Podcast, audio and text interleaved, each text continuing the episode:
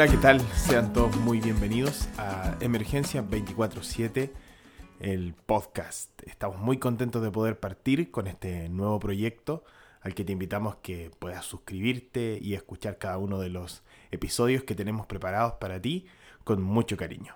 Soy David Larrondo y aquí va a partir nuestro primer tema.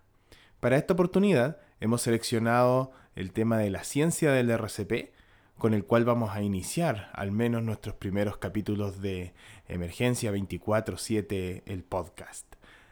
En esta oportunidad vamos a hablar sobre la ciencia que está detrás de las compresiones torácicas y cómo el conocer estos conceptos nos pueden ayudar a mejorar en nuestra práctica el día a día y por sobre todas las cosas a obtener muy buenos resultados clínicos.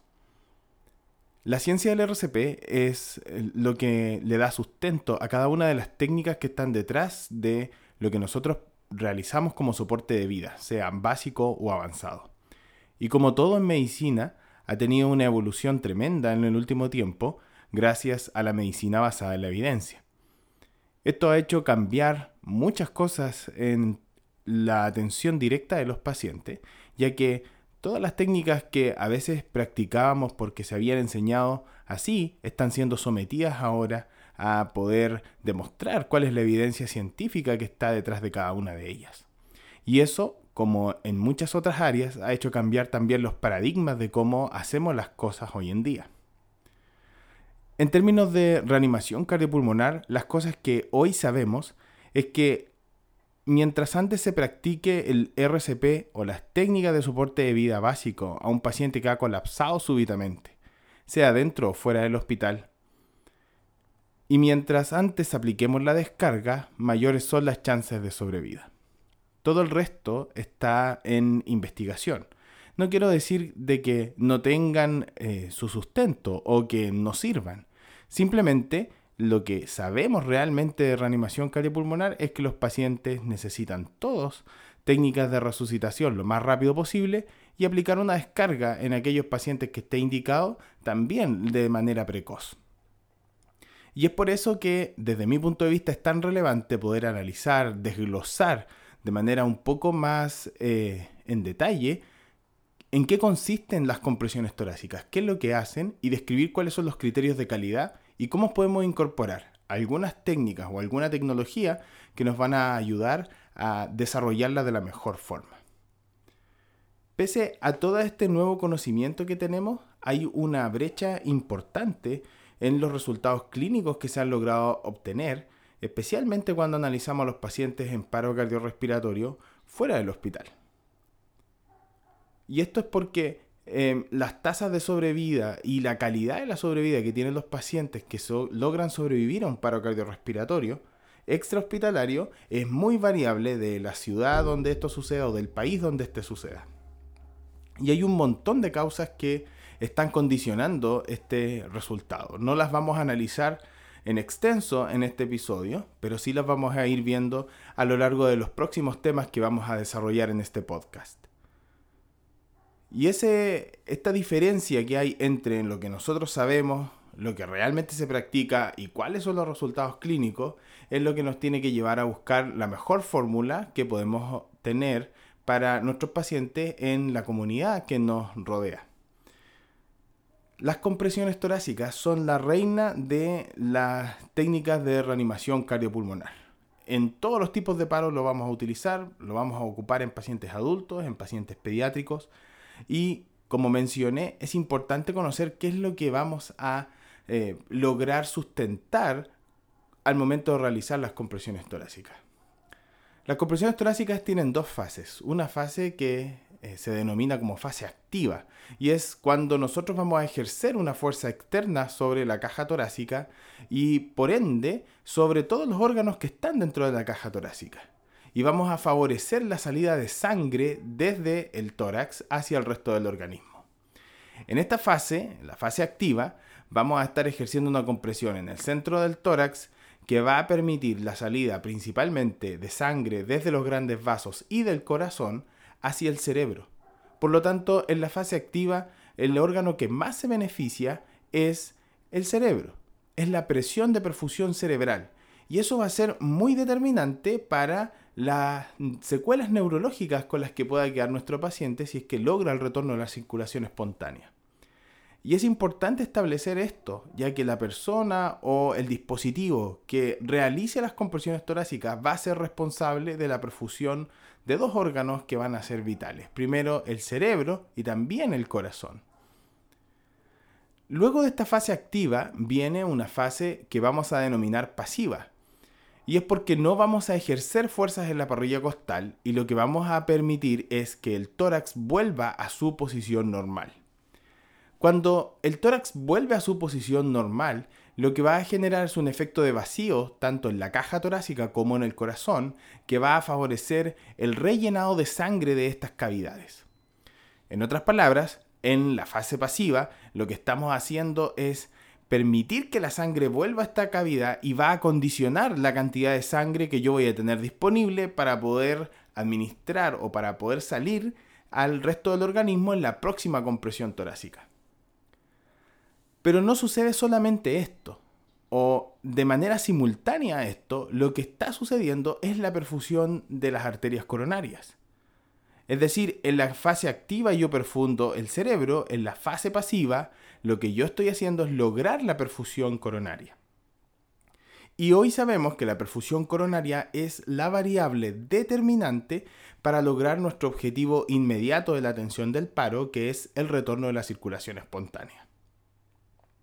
Mientras la presión de perfusión coronaria, que es la presión que queda entre eh, la aurícula derecha y la válvula de la arteria aorta, es mayor a 25 milímetros de mercurio, las tasas de sobrevida son muy elevadas, por sobre el 80% de acuerdo a algunas investigaciones. Y que cuando este diferencial de presión es menor de 15 milímetros de mercurio, las tasas de sobrevida son cero. Por esto es que es tan importante que cada uno de nosotros que en algún momento tiene que practicar compresiones torácicas o el dispositivo eh, mecánico que vamos a utilizar para que administre las compresiones torácicas sea capaz de comprender por qué es tan importante realizarlas de buena forma y guiado bajo los criterios de calidad que vamos a analizar a continuación, que lo que nos están haciendo es poder recordar cuán fundamental es que ambas fases de la compresión torácica sean hechas de manera adecuada para asegurar la perfusión cerebral, pero también la perfusión coronaria.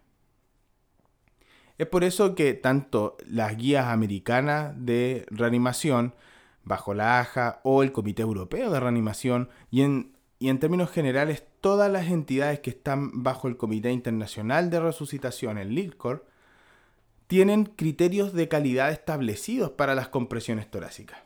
Y los criterios que voy a mencionar ahora son aplicables para pacientes adultos, independiente el tipo de paro que eh, estén eh, presentando o el lugar donde éste suceda. Y lo primero es que la frecuencia de la compresión torácica tiene que ser entre 100 a 120 compresiones por minuto. Esto ya que compresiones torácicas que van por sobre los 120 compresiones por minuto sacrifican la profundidad de la compresión y eso compromete la perfusión cerebral. El otro criterio que está detrás es la profundidad. Y en las últimas guías ha existido un cambio en cuál es la profundidad objetivo que tenemos que lograr en cada uno de los tórax de los pacientes a los que vamos a someter a un soporte de vida básico o avanzado. Y para los pacientes adultos tiene que ser mayor a 5 centímetros de profundidad, pero con el límite de 6 centímetros. Es decir, solamente hay el rango de 1 centímetro para que la compresión esté dentro de la profundidad objetivo. Y eso es tremendamente difícil de lograr si es que no estamos utilizando algún sistema que nos permita retroalimentar en el momento la calidad de la compresión que estamos entregando. El tercer punto es permitir la reexpansión torácica total. Y hay, una serie de investigaciones que está poniendo mucho énfasis en permitir que el tórax vuelva a su posición normal. Y hoy sabemos que no solo es determinante que vuelva a su posición normal, sino que lo haga lo más rápido posible a mayor velocidad, las tasas de sobrevida son más elevadas.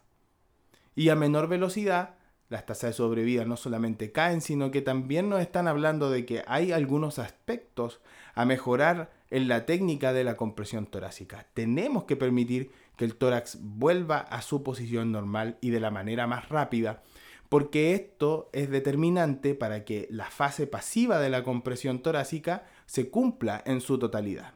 Es decir, rellenemos las cavidades torácicas y cardíacas con sangre para la próxima compresión, pero además favorezcamos la presión de perfusión coronaria. El otro aspecto que aparece mencionado dentro de los criterios de calidad es minimizar las interrupciones en las compresiones torácicas. Y es determinante porque el paciente que está en parada cardíaca, el paciente que está colapsado, si es que no recibe compresiones torácicas, no tiene perfusión de los órganos nobles, básicamente el cerebro y el corazón. Por lo tanto, cada vez que suspendemos nosotros las compresiones torácicas, por el motivo que sea, estamos sacrificando la perfusión cerebral y la perfusión coronaria. Y como ya hemos mencionado, estos valores son determinantes para nuestro objetivo inmediato, que es el retorno a la circulación espontánea, pero también para nuestro objetivo al mediano y largo plazo, que es minimizar las secuelas neurológicas de aquellos pacientes que han logrado el retorno a la circulación espontánea. El otro aspecto importante a mencionar es que cuando yo detengo las compresiones torácicas por 10 segundos, vamos a poner ese ejemplo, y las reinicio en el segundo 11, no estoy restableciendo estos valores de perfusión de manera instantánea. Y me va a tomar al menos entre 10 a 15 compresiones torácicas lograr restablecer los valores adecuados de tanto de perfusión cerebral como de perfusión coronaria. Por lo tanto, una pausa que ha sido de 10 segundos, en términos prácticos, se puede traducir en una pausa de hasta el doble del tiempo, donde el paciente no ha tenido flujo de sangre a cerebro o a corazón. Y es por eso que todas las estrategias dentro de la dinámica del equipo de reanimación que puedan ayudar, que puedan contribuir a disminuir las pausas a lo largo de la resucitación cardiopulmonar van a favorecer las eh, tasas de retorno a la circulación espontánea. Más aún cuando nos encontramos frente a ritmos desfibrilables. Hoy sabemos que las pausas antes del shock y después del shock son absolutamente determinantes para mejorar las tasas de sobrevida de los pacientes que están en parada cardíaca.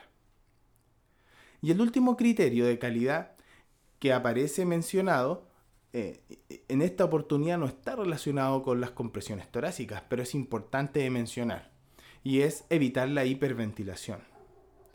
Hoy tenemos mucha evidencia que nos logra demostrar que hiperventilar al paciente en parada cardíaca lo único que hace es aumentar su probabilidad de mortalidad y está asociada a otras complicaciones como el riesgo de broncoaspiración, el aumento de la poscarga, que va a ir en deterioro de la perfusión cerebral y coronaria, dentro de otras complicaciones.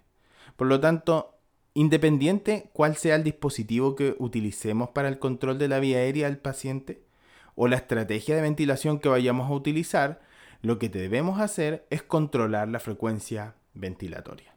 Si está en soporte de vida básico, vamos a hacer 30 compresiones por dos ventilaciones y si tiene algún dispositivo avanzado, solo una ventilación cada 6 segundos. Pero es imposible reducir todos aquellos conceptos relevantes que hoy tenemos con algunas publicaciones que de seguro van a remover algunos cimientos que tenemos dados por hecho en resucitación cardiopulmonar solamente en eh, estos pequeños minutos que hemos tomado en el podcast. Por ese motivo, el próximo capítulo de este eh, podcast de Emergencia 24/7 Podcast va a estar para poder desarrollar en total profundidad cuál es la mejor estrategia para manejar la vía aérea y la ventilación del paciente en parada cardíaca. Todos los conceptos que hemos visto hasta ahora son aplicables para cualquier tipo de paro cardiorrespiratorio, en el lugar que sea, fuera del hospital o dentro del hospital, y independiente del tipo de soporte de vida que le vamos a dar, sea básico o avanzado. Y esto es porque el desempeño de las habilidades básicas es absolutamente determinante para el resto de las actividades que podemos ofrecerle a nuestro paciente en paro cardiorrespiratorio. Y de pronto, cada vez que las mencionamos como básicas, tengo la idea o la percepción de que muchas personas las interpretan como que van a ser fáciles de lograr y que por ende el énfasis debe estar en aquellas técnicas o estrategias avanzadas que vamos a utilizar con los pacientes. Sin embargo, eso no es así. Todos los pacientes en paro cardiorrespiratorio, el 100% va a necesitar compresiones torácicas de alta calidad. Solo algunos porcentajes van a necesitar el resto de técnicas que le podemos ofrecer hoy en día a los pacientes en paro cardiorrespiratorio. Y esto es muy determinante y lo quiero contrastar con un apunte publicado el año 2013 en el Consenso de Calidad de Reanimación Cardiopulmonar, un documento que desde mi punto de vista debes leer sí o sí. Y por ello está en la descripción de este episodio y lo puedes descargar de manera gratuita. Es un documento de consenso entre la Sociedad Americana del Corazón y la Sociedad de Médicos de Emergencia de Estados Unidos. Y ellos sitúan la calidad de la reanimación cardiopulmonar desde las fases de entrenamiento hasta cómo la deben incorporar los sistemas sanitarios para tener una mejora continua de la atención del paciente en paro cardiorrespiratorio. Hay muchos aspectos, es un documento fácil de leer y que puede ayudarnos también a analizar cómo es que estamos desarrollando cada una de estas fases hay dos perlas, hay dos conceptos, hay dos ideas que a mí me impactaron profundamente y que quiero compartir con ustedes en este día. La primera es que los autores sitúan a la calidad dentro de la reanimación cardiopulmonar, en cualquiera de las fases que sea, como lo más relevante que se ha logrado demostrar en reanimación cardiopulmonar en los últimos 40 años. Es decir, hoy en día nuestra dificultad o nuestros desafíos en reanimación cardiopulmonar no son en, en qué vamos a hacer, sino en el cómo lo estamos haciendo y qué estrategias estamos utilizando para tener una mejora continua de los cuidados que va a recibir nuestro paciente en la atención del paro y en la atención del postparo. Y el segundo concepto importante es que ellos mencionan ahí de que el no utilizar una estrategia que nos permita medir la calidad, que nos permita ver y eh, identificar aquellos aspectos de los que debemos mejorar, es equivalente a hoy en día subirnos a un avión donde el piloto es ciego. Este apunte, pese a la publicación en el año 2013 y que han existido algunos cambios desde su publicación en términos de la las técnicas de reanimación y los formatos de entrenamiento en soporte cardiovascular no puede estar más vigente. Y por eso te invito para que puedas acceder a las notas del episodio, para que puedas descargarlo y formar tu propia opinión. El desafío para cada uno de nosotros entonces parece ser de que debemos cambiar la forma de cómo estamos desempeñando nuestras técnicas de reanimación si es que éstas no están dando con las métricas de calidad que tenemos que brindarle a nuestros pacientes. Y hay algunas tecnologías que nos pueden ayudar para ello. Para controlar la frecuencia podemos utilizar el metrónomo, que nos va a dar estímulos audibles para poder controlar cuál es la frecuencia de las compresiones torácicas que tenemos que darle a nuestro paciente. La profundidad seguirá siendo un desafío, pero hay distintas alternativas desde aplicaciones móviles hasta el uso de parches inteligentes que nos van a permitir poder evidenciar cuál es la profundidad real que le estamos dando a la compresión torácica en el momento de la reanimación, de 5 a 6 centímetros para los pacientes adultos. Ya conversábamos de la importancia de disminuir las pausas en las compresiones torácicas, pero el hecho de saber de que por cada 5 segundos que detengo las compresiones torácicas antes de administrar la descarga los ritmos que son descargables. La sobrevida del paciente cae en un 18%, nos debe llevar a la acción, nos debe llevar a pensar en qué cosas, en qué pasos simples puedo yo utilizar con mi equipo de reanimación para disminuir al mínimo las interrupciones en las compresiones torácicas. Hoy ya sabemos que la fase pasiva de la compresión torácica depende de si es que yo estoy permitiendo la reexpansión torácica total.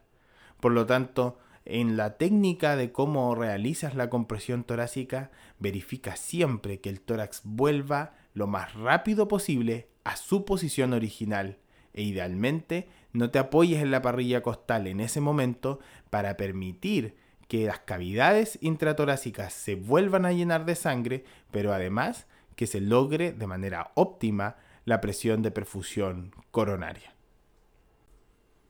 Y por último, y no menos importante, independiente cual sea la estrategia de ventilación que estemos utilizando en el paciente en paro cardiorrespiratorio, debemos evitar la hiperventilación, controlar idealmente el volumen tidal o volumen corriente que le vamos a administrar al paciente en cada ventilación y la frecuencia con que vamos a hacer esto. Ambos son deleterios si es que los utilizamos fuera de rango. La ventilación debe solo permitir una expansión del tórax, ser menor de un segundo y si va a estar en soporte de vida básico, luego de 30 compresiones vamos a dar solamente dos ventilaciones. Y si el paciente tiene un dispositivo avanzado, vamos a entregar una ventilación cada 6 segundos. La calidad en la resucitación cardiopulmonar pareciera ser la piedra de ángulo para poder lograr excelentes resultados clínicos. Y ya hay distintas instituciones que lo han implementado dentro de sus prácticas. Te quiero mencionar solo dos. En la ciudad de Salt Lake City, el año 2011, se entrenaron los primeros respondedores en un protocolo de reanimación donde la interrupción de las compresiones torácicas iba a ser mínimo. Antes de la intervención, la sobrevida al paro cardiorrespiratorio extrahospitalario en esa ciudad era de un 8%. Luego de la intervención fue de un 16%. 65 pacientes que estuvieron en paro cardiorrespiratorio de un total de 407 volvieron neurológicamente intactos a realizar su vida normal. Ese es el impacto que puede tener una estrategia de educación que está centrada en el desempeño de un equipo de reanimación por sobre en el protocolo que van a seguir. Y el otro ejemplo es en el hospital de San Diego, donde un médico llamado Dan Davis entrenó a todo el personal sanitario del hospital para mejorar las tasas de retorno a la circulación espontánea, pero además de sobrevida al alta hospitalaria de los pacientes que cursaron con paros cardiorrespiratorios dentro de ese hospital. Después de la intervención, la sobrevida llegó a un asombroso 55% de sobrevida a el paro cardiorrespiratorio intrahospitalario, pero además fue acompañado de que aquellos pacientes lograron secuelas neurológicas eh, mínimas o intactos neurológicamente. Esos son los impactos clínicos que podemos lograr si es que tomamos estos conocimientos como fase 1, pero en la fase 2 eh, utilizamos estrategias que nos permitan desempeñarnos de manera óptima, analizando nuestros valores y implementando una cultura de mejora continua. Si queremos cambiar nuestros resultados clínicos, inevitablemente vamos a tener que cambiar y cuestionar la forma en la cual estamos entregando, en este caso, las técnicas de reanimación cardiopulmonar. La calidad es un hábito y como todo hábito debemos cultivarlo. Hasta aquí nuestro primer episodio. Esperamos que haya sido de tu agrado. Nos vemos en la próxima oportunidad.